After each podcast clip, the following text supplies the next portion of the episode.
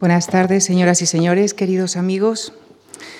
Permítanme recordarles que el viernes y en sesión que se repetirá el sábado, con el gabinete del doctor Caligari se inicia nuestro ciclo de cine mudo dedicado en este caso al género policíaco. Y el próximo lunes, los movimientos antisistema a debate en el nuevo formato La cuestión palpitante con Belén Barreiro y Kerman Calvo y los periodistas Antonio San José e Íñigo Alfonso. Están ustedes cordialmente invitados. Y ahora doy la bienvenida al protagonista de esta nueva sesión de poética y narrativa, el escritor madrileño Manuel Longares, a quien agradezco que haya aceptado nuestra invitación. El jueves próximo dialogará con el también escritor y académico Luis Mateo Díez. Manuel Longares ha publicado siete novelas, las tres primeras tituladas La novela del corsé, Soldaditos de Pavía y Operación Primavera, conforman el ciclo La vida de la letra, reeditado este año. También es autor de No puedo vivir sin ti y en 2001 de Romanticismo, que obtuvo el premio de la crítica. A esta siguieron Nuestra epopeya y Los ingenuos. Ha publicado asimismo tres libros de relatos, Extravíos, La ciudad sentida y en 2011 Las cuatro esquinas, por el que obtuvo el Premio de los Libreros de Madrid, así como el Francisco Umbral. Con nuestro reiterado agradecimiento les dejo con él, con Manuel Longares, en la conferencia que ha titulado El secreto literario. Muchísimas gracias. El secreto literario. Agradezco a la Fundación Juan March la oportunidad de volver a esta zona del barrio de Salamanca, por donde recuerdo haber pasado con mi madre mucho antes de que se inaugurara este edificio. Era la tarde de jueves santo de 1956 y nos encaminábamos al Colegio Calasancio, levantado sobre la desaparecida cárcel de Porlier, porque de su fachada correspondiente a la calle Hermanos Miralles, según la terminología antigua, en el tramo comprendido entre las calles de Padilla y Lista, arrancaba la procesión del Divino Cautivo, en la que mi primo Tinín, por ser alumno de aquel centro de los padres escolapios, participaba como penitente. Mi primo y yo estudiábamos en colegios religiosos distintos, pero nos juntábamos en vacaciones. Tinín, que era dos años mayor, eligió aquel 23 de marzo de 1956, Viernes de Dolores, en que finalizaban las clases del segundo trimestre y se iniciaba la Semana Santa para confiarme un secreto. Le oí sentado en su cama con la pelota de tirar penaltis mientras se probaba ante el espejo de su armario el uniforme blanco y el capirote rojo de cofrade. Y me abrumó la prohibición de difundir sus palabras, pues nunca imaginé que ese silencio fuera más pesado de sobrellevar que las cadenas, los estandartes, las disciplinas y los faroles de la procesión. Me hubiera encantado aliviarme del peso de esa cruz, pero la voz poderosa de mi primo me amenazó con el fuego del infierno y las diabluras de los demonios si lo intentaba. Lo importante de un secreto, me adoctrinó Tinín, no es que sea verdadero o falso, sino que nadie lo sepa. Le garanticé que me comportaría como si ignorara el suyo. No olvides, subrayó, que cuando te vas de la lengua y descubres algo a alguien, en vez de darle una alegría, le alarmas. Para ilustrarme, aventuró una de sus obsesiones. Dicen los casados, y me pareció que su rotunda voz temblaba dentro del capirote, que la noche de bodas es el momento más feliz de un matrimonio. Y mientras yo me sonrojaba como una cereza, advirtió, lo que pase esa noche entre los novios es un secreto, pero si uno de los dos lo cuenta a un tercero, será igual que si lo mete en su cama. Habrá roto su matrimonio y le acosarán los adúlteros. Reconozco que en esa época todo lo relacionado con los secretos me preocupaba tanto como a Tinín. Los padres, los religiosos del colegio, los que mandaban en España y desde luego Franco, eran partidarios de castigar al que por haber desvelado secretos dejaba automáticamente de ser hombre o de vestirse por abajo, como decían los cofrades al embutirse los pantalones. Por eso, por muchas ganas de saber que tuviese la gente en aquellos años 50, no te pedían que contaras secretos políticos, porque acababas en la cárcel o ajusticiado. Y tampoco se prestaba a oírlos ningún señor con la corbata en su sitio, como se llamaba entonces a las personas de bien. salvo que en tu noche de bodas bramaba el obseso de mi primo, la felicidad de estar a solas con la mujer de tu vida te impulse a confiarle todos tus secretos por el mismo sentimiento de euforia por el que los mudos del Evangelio, cuando por un milagro recuperaban el habla, te recitaban la Biblia. No me envanecía que mi primo me hubiera escogido como confidente teniendo tantos hermanos en la cofradía del divino cautivo para poner la oreja. Me explicaba su elección no en el parentesco, sino en mi corta edad, porque está admitido que los menores no cuentan para retener o difundir revelaciones, y eso me libraba de detectives e interrogatorios. El hecho de habérmelo comunicado en privado y con el capirote puesto obedecía quizá que mi primo pasaba menos vergüenza con la cara tapada, y además transmitía sus intimidades como si mascara trapos, con lo que siempre podía aducir que no se le interpretó correctamente. Y no es que yo hubiera preferido que me mirara los ojos y se lavara los dientes antes de desembuchar sus cosas, pero estaba claro que Tinín deseaba vaciar sobre mí lo que le agobiaba, y desde que salía de su boca olvidarlo, para cargarme con su secreto y con la obligación de no decirlo.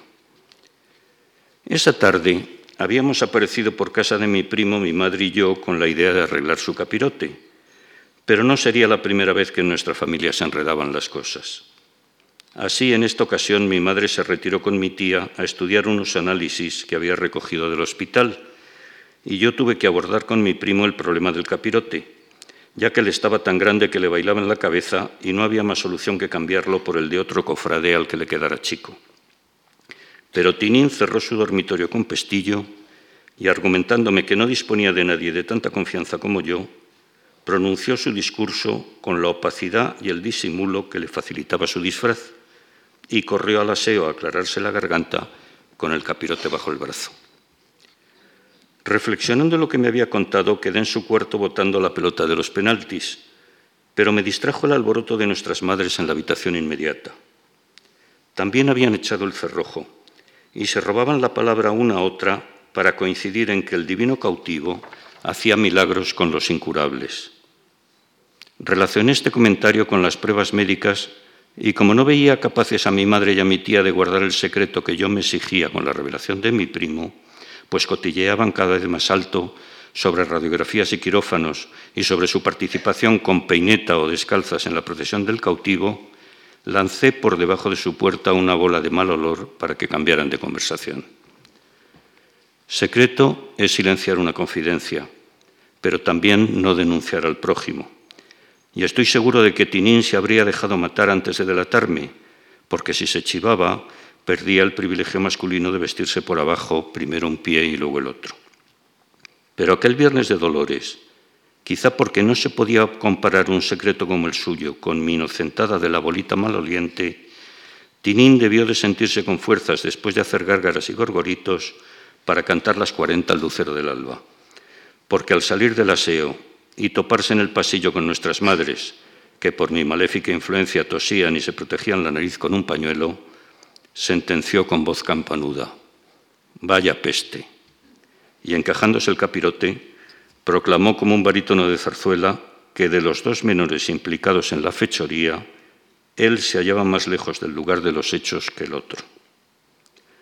Así que no me inculpó con nombre y apellidos, pero dio a entender quién era el infractor, y a eso mi madre lo llamó perífrasis. Y dando por probado que yo había delinquido, me prohibió pisar la calle en las vacaciones de Semana Santa ni para comprar el pan. De forma que cuando seis días después me conducía por estos terrenos donde ahora estamos ustedes y yo, recalcaba para que no me hiciera ilusiones que no me había concedido un indulto, sino una excepción al arresto, y que mi libertad duraría lo que permanecía la procesión en la calle, apenas tres horas en las que me encomendaba transportar una caja con sus zapatos y los de mi tía, mientras ellas acompañaban descalzas al divino cautivo en su recorrido por el barrio de Salamanca. En el secreto que me contó mi primo, y no seré más explícito para poder meterme los pantalones por su sitio, se deseaba a los cofrades próspero viaje por un mar en calma, lo que suena cachondeo en una ciudad con las penurias de su aprendido río y las charcas del retiro y de la casa de campo. Pero mi primo lo fundamentaba en que la carroza del divino cautivo durante su estación de penitencia navegaba por calles inundadas de herejes a esto mi primo lo llamó metáfora. y yo, que no sabía lo que quería decir, lamenté que al haberme sancionado mi madre a no salir de casa ni para comprar el pan, no pudiera nadar un poquito por esas calles convertidas en piscinas por la gracia de Dios. Pero al perdonarme el castigo mi madre el mismo jueves santo de la procesión, con peor suerte que los presos indultados ese día por Franco, porque a ellos se les liberaba por completo y yo seguiría encerrado hasta el día de volver al colegio, saqué del ropero el bañador y el paraguas y agarré lápiz y papel para apuntar dónde podíamos acoger al cautivo si se inundaba de pecadores su sede. Mi madre, que no debía estar enterada de las marejadas contenidas en la metáfora de Tinín, se desesperó cuando en una tarde tan limpia de nubes como aquella de Jueves Santo me vio salir de nuestro portal de la calle Hermosilla con pinta de buzo. Pero su malestar creció ante mi zascandileo, pues yo, afanado en buscar albergues para el cautivo, cambiaba de acera cada dos por tres, entre culebreos y visajes que agotaban las pocas energías de mi madre centradas en la caja de los zapatos. Disimuló su debilidad para no dar la razón a los análisis, pero yo, en vez de almoldar mi paso al de ella, como es propio del muchacho bien educado, me ofusqué ante la posibilidad de que estuviese tan enferma que solo la salvara un milagro, y revoloteé por su entorno como un periodista de pacotilla, estorbando y obstruyendo su caminar coherente con ejercicios gimnásticos en los que utilizaba el paraguas de pértiga. Caminábamos por esta calle de Castelló, apellido del médico del rey Fernando VII, cuando avisté una tapia de ladrillo rojo coronada de cristales de botella, disuasorios para el que tratase de saltarla. Al instante tuve la corazonada de que era el refugio ideal para el cautivo, y antes de anotar sus señas, escoré el cuerpo para averiguar lo que la tapia me vedaba, y al dar un brinco y girar la cabeza con el ímpetu del rematador cuando recibe el balón por el aire, retorcí la mano de mi madre como si en vez de un hijo enganchara de su muñeca un perrito corretón, con lo que ella, harta de mis esparavanes, que así llamó a esos meneos de paripé tan eficaces para engañar al portero en el penalti, me soltó un cachete en la nuca bastante más flojo de los que repartían algunos levitas de mi colegio y menos dañino para el organismo, puntualizó, que mi bola pestilente. Nadie circulaba esa hora por esa zona, que sitúo unas manzanas más abajo desde donde ahora les hablo, por lo que sopesé dejar tirada a mi madre con sus perífrasis y metáforas y ya lejos de su mano punitiva explorar lo que encubría aquella tapia. Especulaba con encontrar mendigos en torno a una fogata, un garaje con pinta de taller de reparaciones, un caserón invadido de hiedra o un convento de clausura tan estricta que prohibiera cualquier cántico a las monjas. No me hubiera extrañado hallar aparejos náuticos suficientes para embarcarse a los mares del sur, o esas casamatas con cemento, carretillas y monos de albañil que en Madrid denotan la construcción de un bloque de viviendas con gas en cada piso y el bajo consagrado a portería. Unos escenarios en los que no desentonaría el divino cautivo con una manta en los hombros, pasando el rato hasta que le tocara salir en procesión. Ajena a mis elucubraciones, mi madre parecía compungida por su arrebato, como si por una traición de los nervios hubiera ido más lejos de lo que pensaba y a donde en modo alguno quería llegar. Para reconciliarse acarició mi cogote, pero enseguida se arrepintió de su debilidad, posó la caja de los zapatos en el suelo y me confiscó el traje de baño y el paraguas al tiempo que ahondaba en mis bolsillos por si escondía otra bola de mal olor. Mientras me cacheaba a la luz clamorosa de aquella tarde de jueves santo, uno de los tres en el año que relucen más que el sol, según el refrán, admitió andar confusa sobre el mejor modo de educarme, si por la persuasión o con jarabe de palo, y envidiaba el cuajo de mi tía para tener a mi primo más derecho que una vela. Con esta metáfora o perífrasis, aludí a mi madre a un episodio de las pasadas Navidades en que mi tía me aplicó en su casa el mismo escarmiento que a su hijo. No di cuenta a mi madre de este castigo desproporcionado para no enemistar a ambas familias, pero mi tía debió informarla de lo ocurrido. Y cuando yo esperaba que mi madre premiara mi pericia de piloto en el mar enrevesado de las relaciones humanas, como diría mi primo, afeó mi conducta y consideró mi silencio una traición. Con lo que saqué en limpio que mi madre y mi tía eran de naturaleza parlanchina y no respetaban ningún secreto y les importaba muy poco ser denunciadas por soplonas, ya que no tenían el problema masculino de vestirse por las piernas. Desde ese día resolví no fiarme de las personas mayores, pues lo mismo te obligaban a silenciar secretos que te regañaban por callarlos. Ahora no concedo relevancia a este tipo de cosas porque la vida me enseñó que lo que hoy declaramos secreto, mañana no lo es y hasta podemos culparnos de ocultarlo. Contra lo que pensaba mi primo Tinín, lo que preocupa a los ciudadanos de una democracia avanzada es que haya secretos, no que los revelen.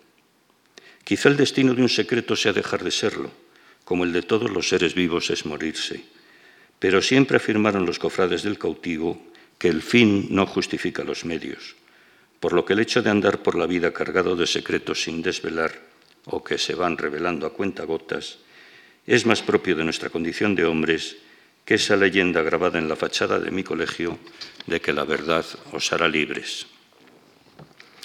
En el secreto de Tinín resultaba inverosímil que la procesión del divino cautivo discurriera a través de turbulencias acuáticas, ya que los madrileños no padecemos una inundación de nuestra calle desde Nice.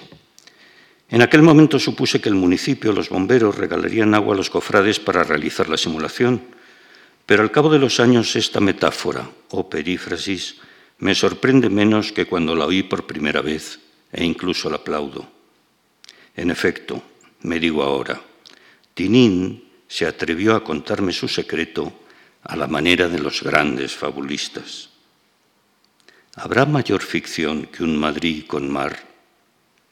La contestación está en los libros de literatura, porque este maltratado planeta conserva secretos que solo las herramientas del escritor incorporan al patrimonio de la sentimentalidad. Sabido es que antes de urdir los ingredientes de un relato, el escritor propone una hipérbole, porque sin un punto de partida distorsionado no hay fábula ni se encandila el auditorio.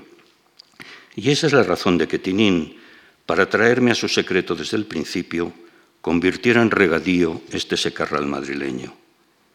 Al desnudar su secreto, Tinín, como cualquier escritor, exagera la idea propulsora, el espacio y el tiempo donde la enmarca y la palabra elegida para contarla.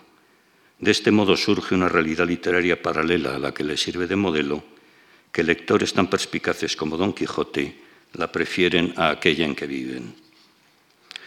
Este énfasis que necesariamente transpira el texto literario se vincula al mecanismo de la escritura, cuando en la soledad de su despacho o en el tenderete montado en el más humilde rincón de una plaza de pueblo para servir de correo a los analfabetos, el escribiente toma la pluma entre sus dedos y arqueando el brazo la conduce al tintero.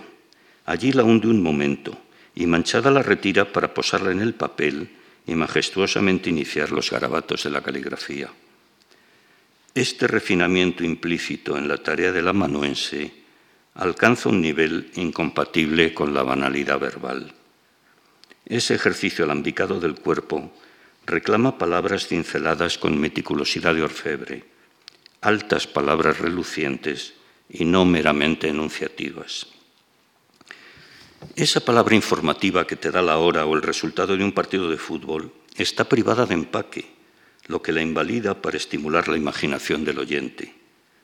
La palabra informativa es concienzuda y honesta cuando designa, pero no le otorguemos misiones que la desbordan.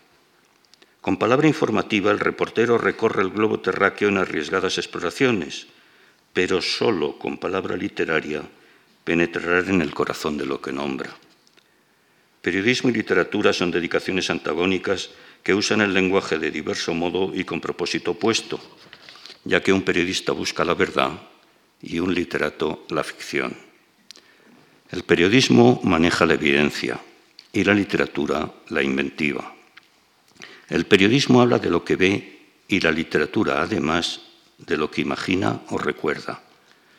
Por eso la literatura puede alimentarse del pasado o del futuro, mientras que el periodismo es actualidad y su información pierde vigencia una vez revelada, al revés que el mensaje literario, que, como declaró nuestro poeta, es palabra en el tiempo. Escribió don José Ortega y Gasset, antes de que bautizaran con su nombre la calle Lista, que o se hace literatura, o se hace precisión, o se calla uno. Ustedes nunca comprarían un periódico inventado, pero adquieren novelas periodísticas, lo que les lleva por caminos ajenos a la literatura. Esa palabra de periodista, a fuerza de perseguir exactitud y no mentir ni desbarrar, es vicaria de su narración y carece de enjundia literaria. No admite ambigüedad ni belleza, no conmueve ni deleita, es sentimentalmente gélida. Después de formulada, se desvanece. Por el contrario, el lector de literatura viaja a las entrañas del libro. Penetra en el mundo que el creador le propone, pero a la vez imagina y relabora, y con las palabras que ambos comparten, plantea otra interpretación de lo que está leyendo. Un libro literario tiene tantas lecturas como lectores, y son las circunstancias de cada receptor las influyentes en la orientación que adopta. Un periódico, en cambio, y está bien que así sea, no fomenta en sus lectores estas operaciones imaginativas. El lenguaje espartano de la comunicación, que excluye anfibologías y delirios, impide que la imaginación del destinatario abandone su madriguera. Para seducir al lector solo sirve el lenguaje literario. En literatura, el principio es el verbo y el rango de una historia depende de la palabra que la construye. Esa palabra marca el tono del relato, y lo mismo que una biblioteca descubre los secretos literarios de su dueño, o dicho de otra forma, los instrumentos verbales para emocionarse, un escritor es su escritura, y por sus obras le conoceréis. No hay otro carnet de identidad para el creador de ficciones. Por poner un ejemplo de los que tanto gustan a mi primo Tinin, para aludir literariamente a esta hora vespertina del otoño en la que coincidimos aquí ustedes y yo, no diré con palabra de periodista se hace de noche, pues eso ya lo sabemos con mirar por la ventana, sino que escribiré con frase de poeta, la tarde más se oscurece. Es ley de vida que mi colección de recuerdos se deteriore con los años, Así que cuando mi imaginación los recrea con la retórica que gasta para moldar la realidad a su antojo, convierto en el eje de mis obsesiones de aquel jueves santo de 1956 esa tapia rojiza coronada de cristales de la calle Castelló. Me intriga haberla visto aquella vez y nunca más, como si fuera uno de esos secretos que mueren con sus poseedores sin hacerse públicos. Como no quedó rastro de esa tapia, la he mitificado, y pese a tenerla grabada a fuego en mi memoria, a fuerza de no encontrarla y por esa servidumbre que incluso el más fantasioso mantiene con la realidad, me pregunto aún si no la inventaría. Pasé por el lugar de autos hasta cuatro veces diarias en mis viajes de ida y vuelta al colegio y en ninguno confirmé lo que había visto.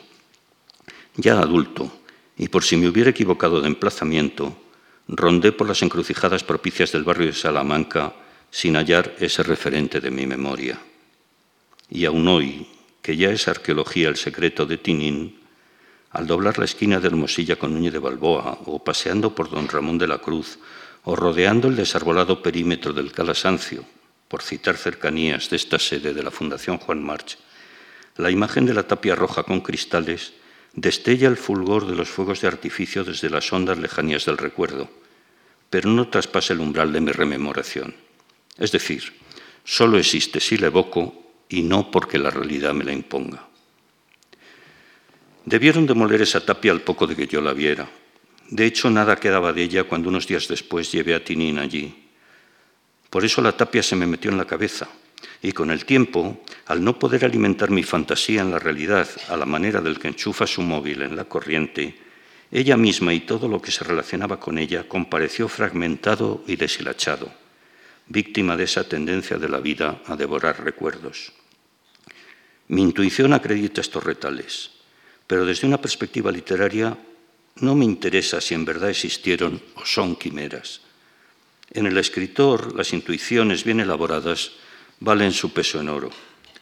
A lo largo de su historia, la literatura no ha tenido una percepción de la realidad tan feliz como la inverosímil propuesta de Cervantes con su caballero y su escudero en un lugar de la Mancha porque cuando la realidad desaparece del terreno literario, hay que inventarla. Y en esa propuesta cervantina tenemos el estímulo para que lo increíble coopere en la reconstrucción de la realidad. Con una imaginación sensible a las aportaciones de los recuerdos, y esto sucede cuando la memoria despierta de su letargo y relabora los hechos con instinto creador, exactamente como si los imaginase, reconstruye el Briacucis de esa madre y su hijo por el barrio de Salamanca en la tarde de aquel jueves santo de 1956. Arrastrándome de la mano al igual que se tira del ronzal de una burra cabezota, mi madre trata de saber lo que no le quiero revelar. Me pregunta por el secreto de Tinín y por qué me castigó mi tía las pasadas Navidades. Intenta, en fin, participar de mis preocupaciones, pero rechaza revelarme las suyas. Y yo, que no estoy dispuesto a dejar de vestirme por abajo a consecuencia de haber desvelado mis secretos, aspiro a que ella aclare el que me atormenta desde que la sentí llorar por unos análisis médicos ese viernes de Dolores en casa de mi primo. Por lo que recelosamente le pregunto, Mamá, ¿te vas a morir? Cruzábamos en ese momento ante un portal de la calle Ayala, el correspondiente al número 66, y aproveché su desconcierto para quitarle el paraguas y abrirlo y cerrarlo ante sus narices en un conjuro contra los malos espíritus. Hermética, aunque quizá más pálida, mi madre murmuró, no seas gafe. Y fue la primera vez que la oí aplicarme esa palabra que a lo largo de los años definirá mi propensión a acarrear infortunios. Prueba de que mi madre no erraba es que dos semanas después de manipular yo el paraguas frente a ese edificio de la calle Ayala, murió su inquilino más famoso. Era el general Moscardó, el héroe del Alcázar de Toledo, y mil veces me incriminé el día posterior a su fallecimiento cuando los soldados de reemplazo ocuparon la calle Ayala entre General Mola y Castelló y una banda de música saludó al caudillo al bajar de un coche negro y tras pasar revista a la tropa se adentró en el domicilio del difunto con un revuelo de capas moras y tecanzos para comunicar su pésame a la familia. Yo callé mi implicación en el óbito de un héroe de la patria para no ser detenido y fusilado por los mismos soldados que honraban a mi víctima. Presencial se peleó con mis compañeros de curso desde la acera de enfrente, donde una tapia de ladrillo encarnado, pero sin cristales en lo alto, rodea el edificio construido por la duquesa de Sevillano a principios de siglo.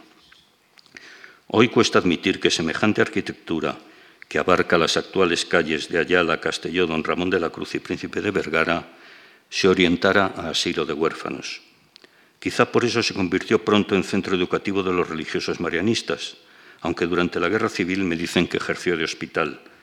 Y en esta democracia de ahora ha accedido a que su selecto alumnado español, hidalgo y valiente, como canta su himno, cohabite con faldas y sujetadores. Codo con codo varones y hembras en pupitres y pasillos, ¿a dónde ha de conducirnos una juventud sin secretos? Pero en este jueves santo de 1956 no hay todavía coeducación ni Moscardó ha muerto, y cuando ya en la capilla de mi colegio insisto a mi madre en que me diga si está enferma, me responde, no sé si con metáforas o con elipsis, al confiarme la caja de los zapatos. Lo que quiera saber, pregúntaselo al sagrario. Y señala el adorno floral sobre el altar, que en este día se llama monumento para que le dirija mis demandas. Como ya tengo una tapia coronada de cristales para refugiar al cautivo, Solo quiero una pelota nueva de tirar penaltis, pero mi madre debe solicitar muchas cosas porque permanece tiempo arrodillada. Tampoco me las revelará al salir de la iglesia, pero la supongo complacida de la visita cuando me dice con ojos brillantes, a barco desesperado, Dios le encuentra puerto. Y adelantándose a las metáforas náuticas del secreto de Tinín, se quita los zapatos para andar descalza por nuestras calles anegadas de descreídos. Apenas una hora después el mundo da la vuelta y mi madre delega mi educación en mi tía porque le faltan fuerzas para esta responsabilidad. Mi tía suele acompañar las reprimendas con unos tratos que los escolapios repudian cuando mi primo aparece con algún moratón por las aulas del Calasancio. Por faltas como escupir a los transeúntes desde la ventana o arrojarles un tiesto, dar el máximo volumen a la radio o derribar la bandeja de la merienda que portaba la chacha, mi tía encerraba durante horas a su hijo en la cochiquera del carbón si era verano, o le ofrecía al escarno público el resto del año, porque lo sacaba como un perro a la escalera de su casa en el momento de mayor trasiego de vecinos, o como dicen los cofrades de oficina en la hora punta, y junto a la puerta cerrada de su piso le abandonaba con el plato que tocara comer ese día, a ver si aprendía modales, subrayaba. Yo estaba menos curtido que mi primo en la arrogancia de las personas mayores, por lo que aquel día de las últimas vacaciones navideñas me sorprendió recibir su misma pena. Tampoco yo acertaba a manejarme con los cubiertos y masticaba los garbanzos, las judías o la sangre frita como si fueran chicle pero mi madre saldaba mis torpezas con una amonestación. Mi tía, en cambio, me expulsó a la escalera con mi primo, y ante la caja vacía del ascensor no pude reprimir el llanto que me provocaba tan crudo aprendizaje. Si bien lo que me tenía más amargado no era mi desventura, lo recuerdo como si lo viviera ahora, sino que mi primo no se deprimiera igual que yo, pues sentado a mi lado en el rellano y de espaldas a su hogar, revolvía en el plato con la cuchara y meneaba la cabeza con una superioridad de experto en desconsideraciones que admiré sin reservas. Porque para más INRI, como se decía entonces, mientras yo me amargaba y condolía, él silbaba la raspa. A instancias de ese vasto remordimiento que en nuestra niñez se nos inculcaba para atarnos corto, o por la solidaridad que despierta el roce de la carne ajena cuando el sufrimiento la hermana, y yo tenía pegada mi rodilla derecha a la izquierda de mi primo, juré aquel día navideño de 1955 sobre la fría baldosa del rellano que independientemente de lo que me deparase el futuro y de las menudas desavenencias del presente histórico, no iba a traicionar a mi primo y compartiría con él la dicha de meter penaltis, pero también la adversidad de encajarlos. La entereza de mi primo alentó mi juramento sin necesidad de ampararlo en la bambolla del secreto porque mientras Tinín tarareaba ese son movedizo de la raspa con el que confraternizaban criadas y soldados en los bailongos de los suburbios, y estos alrededores de la calle Castelló empezaban en aquella época a no ser afueras, yo hundí la cuchara en mi brebaje, y en vez de moverla por el plato a la manera del músico con las escobillas de una batería, la elevé bien cargada a la altura de mis ojos.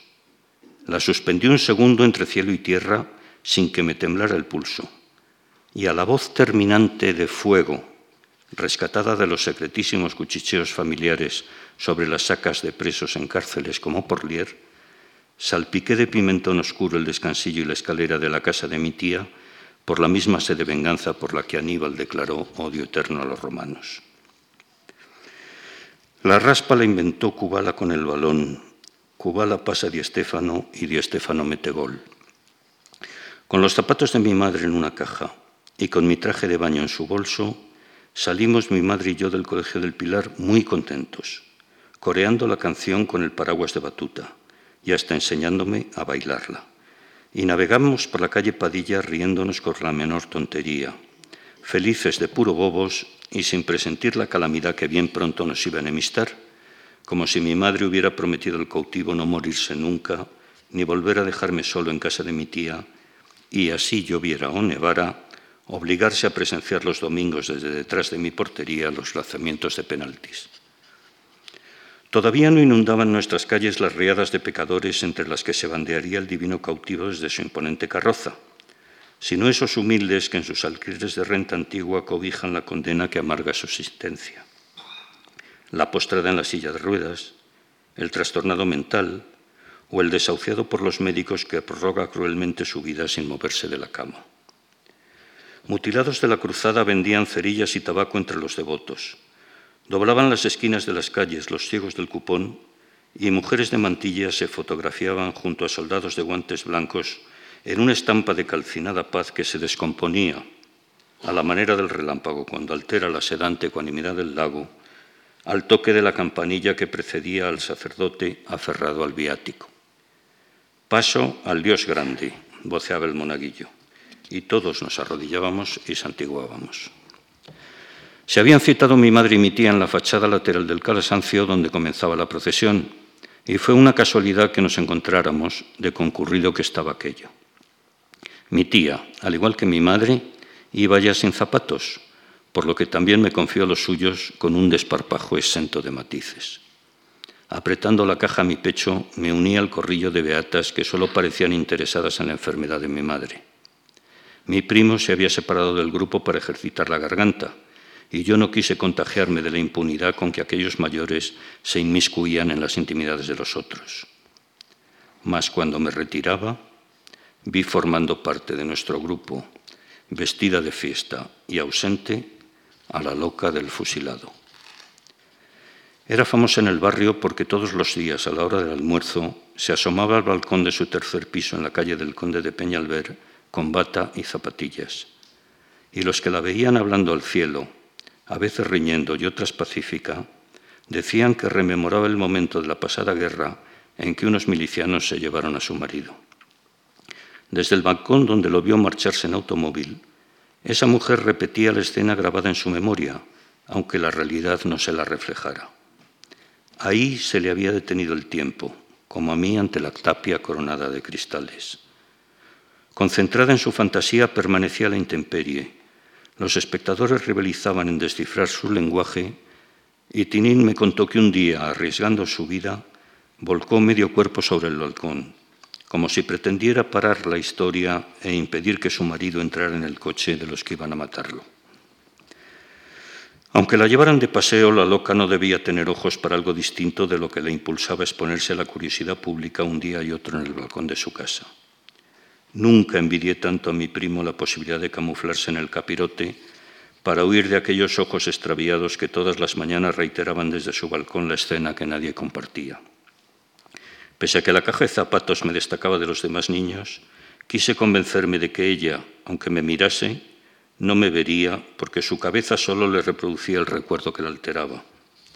Pero en un momento en que quise cerciorarme de si se fijaba en mí, movió la raya de los labios y sin apenas voz, y no sé si dirigiéndome la palabra, me pareció que murmuraba como si fuera un secreto lo mismo que mi madre cuando abrió el paraguas en el portal de la calle Ayala. Gafe. Apercibió el conretín a los músicos de la banda y una arbitraria concatenación me despertó el deseo de orinar. Mientras mi madre y mi tía se enrolaban en el pelotón de beatas que escoltaría el cautivo, perseguía a mi primo cargado con la caja de los zapatos para que me guiara a los retretes de su colegio. Pero se interpuso la policía que despejaba de entrometidos el itinerario de la procesión. Me colocaron en primera fila junto a otros niños frente a la fachada de donde partían los cofrades. Desde mi posición no veía a mi madre pero sí distinguía a mi primo porque el capirote le bailaba en la cabeza. Conforme al plan elaborado a principio de curso, según mi primo, poco después de que apareciera el cautivo a los acordes del himno nacional, Tinín abordaría con su voz redonda y sonora el secreto que me había comunicado en su dormitorio el viernes de Dolores. Tal como lo recuerdo, se cumplió el programa.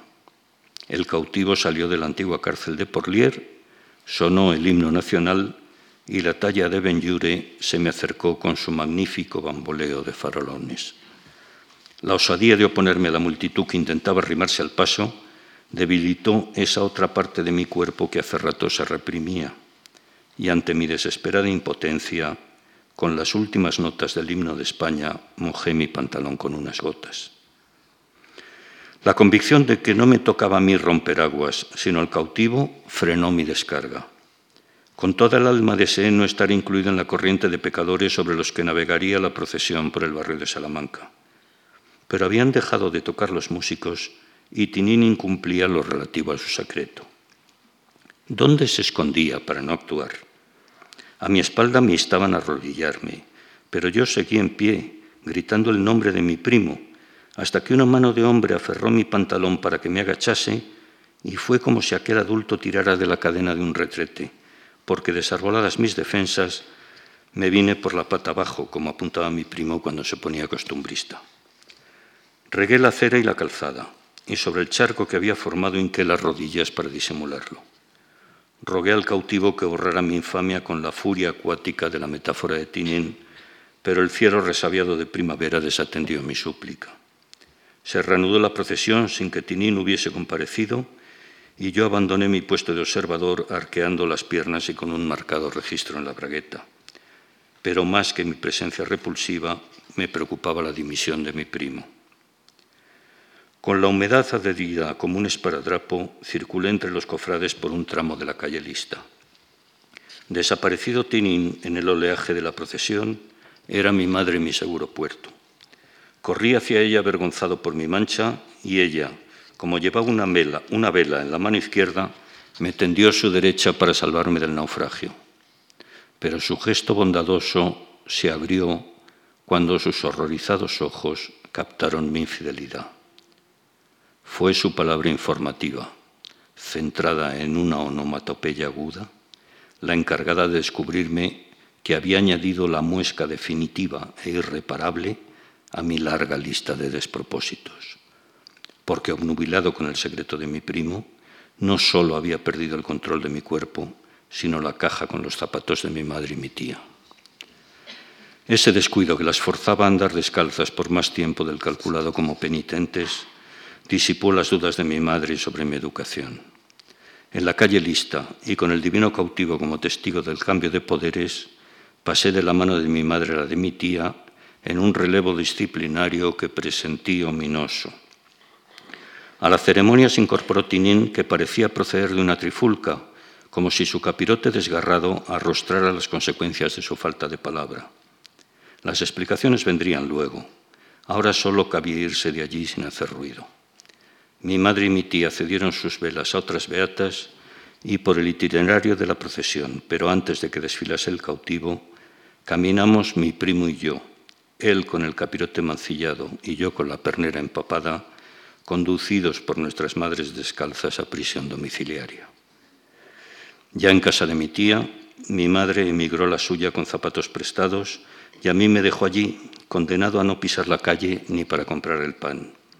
Eso significaba recluirme en el dormitorio de mi primo, salvo en el desayuno, el almuerzo y la cena, que pasaría a la escalera, al igual que los encarcelados de Porlier alternaban sus celdas y el patio de la prisión.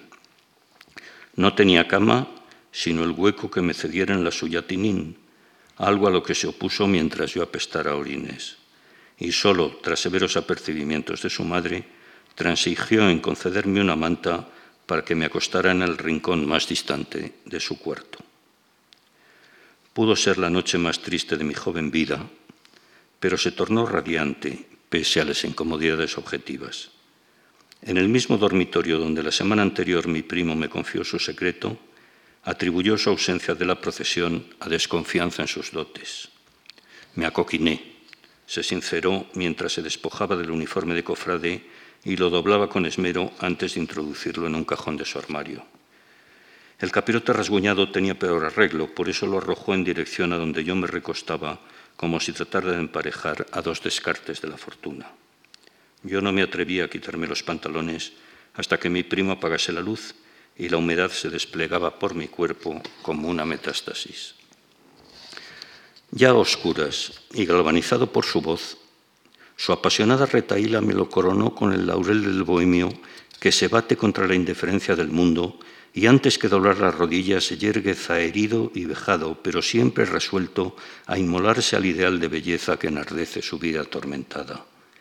Si en esta misma habitación le escuché el viernes de Dolores que iba a cantar una saeta al cautivo, ahora esa promesa se sustituía por otra que, con permiso de los cofrades, mi primo ejecutaría el año próximo vestido de bonito y con el capirote reparado. Tosió en ese momento como si fuera a echar el bofe y por señas me rogó que le trajera de la cocina un vaso de agua. Lo hice desnudo por donde se visten los hombres y disparando jaculatorias al cautivo para que mi tía no me sorprendiera en bolas. Zarandeado por estímulos contradictorios, no me perturbaba tanto la defección de mi primo como la sospecha de que en lo más hondo de sus intenciones anidaba un gran secreto. Con garganta rasposa, el dimitido cantante de saetas anunció que el año próximo intervendría al concluir la banda el himno nacional, pero no exhalaría melismas ni jipíos, sino un tesoro de sentimientos ahormado en endecasílabos. Porque no te habrás dado cuenta, me declaró en la soledad de la noche pero soy un poeta. Y agregó, tengo el secreto de la literatura. Mi cuerpo humillado y escocido se estremeció de orgullo cuando me designó para un puesto de confianza. Serás mi lector. Y quizá el descanso de haber completado su equipo de colaboradores suavizó su charla. En un ambiente de camaradas el cariño atemperó nuestra desigualdad. Desde su confortable cama me confesó que estuvo a punto de sumarse a la procesión como poeta, pero al notarse sin preparación desistió, y ese honrado prurito de excelencia se lo cobraron los cofrades, los cofrades expulsándolo de la tribu a patadas en el culo y con el capirote a la virulé. Dentro de un año me aplaudirán, afirmó mi primo. Es la ley de las musas. Yo, medio tumbado sobre el desapacible suelo, le invité a que se ejercitara como si estuviera solo o con una casada infiel en el espacio de su cama. Seguramente Tinín consideró mi oferta el secreto más voluptuoso de una noche de bodas porque no se hizo de rogar. Le exhorté a recitarme la poesía que dedicaba al cautivo en sustitución de la saeta, esa poesía de su invención, plagada de fonemas y aliteraciones que el auditorio de monaguillos y beatas divulgaría por calles y plazas del barrio de Salamanca, al igual que el tanto un ergo o el perdón a tu pueblo. Pero como por el momento esa poesía no tenía otra escucha que yo, Tinín me instó a silenciar lo que iba a confiarme. Si me delatas, advirtió el que me había acusado de arrojar la bola fétida, los competidores se apropiarán de mi poesía y cuando la recite me llamarán plagiario. Yo sabía que mañana, Viernes Santo, a la hora de comer, estaría expuesto al escarnio de los vecinos en aquella escalera de casa de mi tía. Si al condenado a muerte le preparan una cena suculenta en la última noche de su vida, yo no iba a desaprovechar la oportunidad de gozar de la inspiración de mi primo en la víspera de mi calvario. Me separé de la pared y en pie, con la entrepierna lacerada, le garanticé mi lealtad. No obtuve respuesta o tal vez escuché la modulación de un sufrimiento, ese clamor tenebroso que el artista expide cuando le dan la venia. Contuve la respiración para inundarme de su palabra literaria y todavía le oigo equiparar la navegación del cautivo por el barrio de Salamanca con la de un capitán pirata por nuestro turbulento mar de visionarios. Con cien cañones por banda, Así inició Tinín su obra maestra y un latigazo de emotividad flageló mi espina dorsal. Viento en popa toda vela, siguió marcando las sílabas. No corta el mar sino vuela, añadió, y aquí, fascinado por la remontada que emprendía su poema, le interrumpí. ¿Vuela, dices? No me cortes la inspiración, reprendió, y aunque le prometí enmendarme, al verso siguiente me exalté. Eso del velero bergantín, primo, es lo que he sentido siempre y no sabía decirlo. Me has sacado mi secreto más hondo. Eres un mago de las letras. Sin pudor le entregaba mi alma y él, descendiendo a la prosa sin atributos, replicó con otro cumplido. Nadie engaña a un buen lector. Durante horas compartimos la confabulación de la literatura y este hechizo aliviaría mi destino de paria en las escaleras de la historia pues aunque a nuestro alrededor era de noche, presentí aquel jueves santo de 1956 que en España empezaba a amanecer.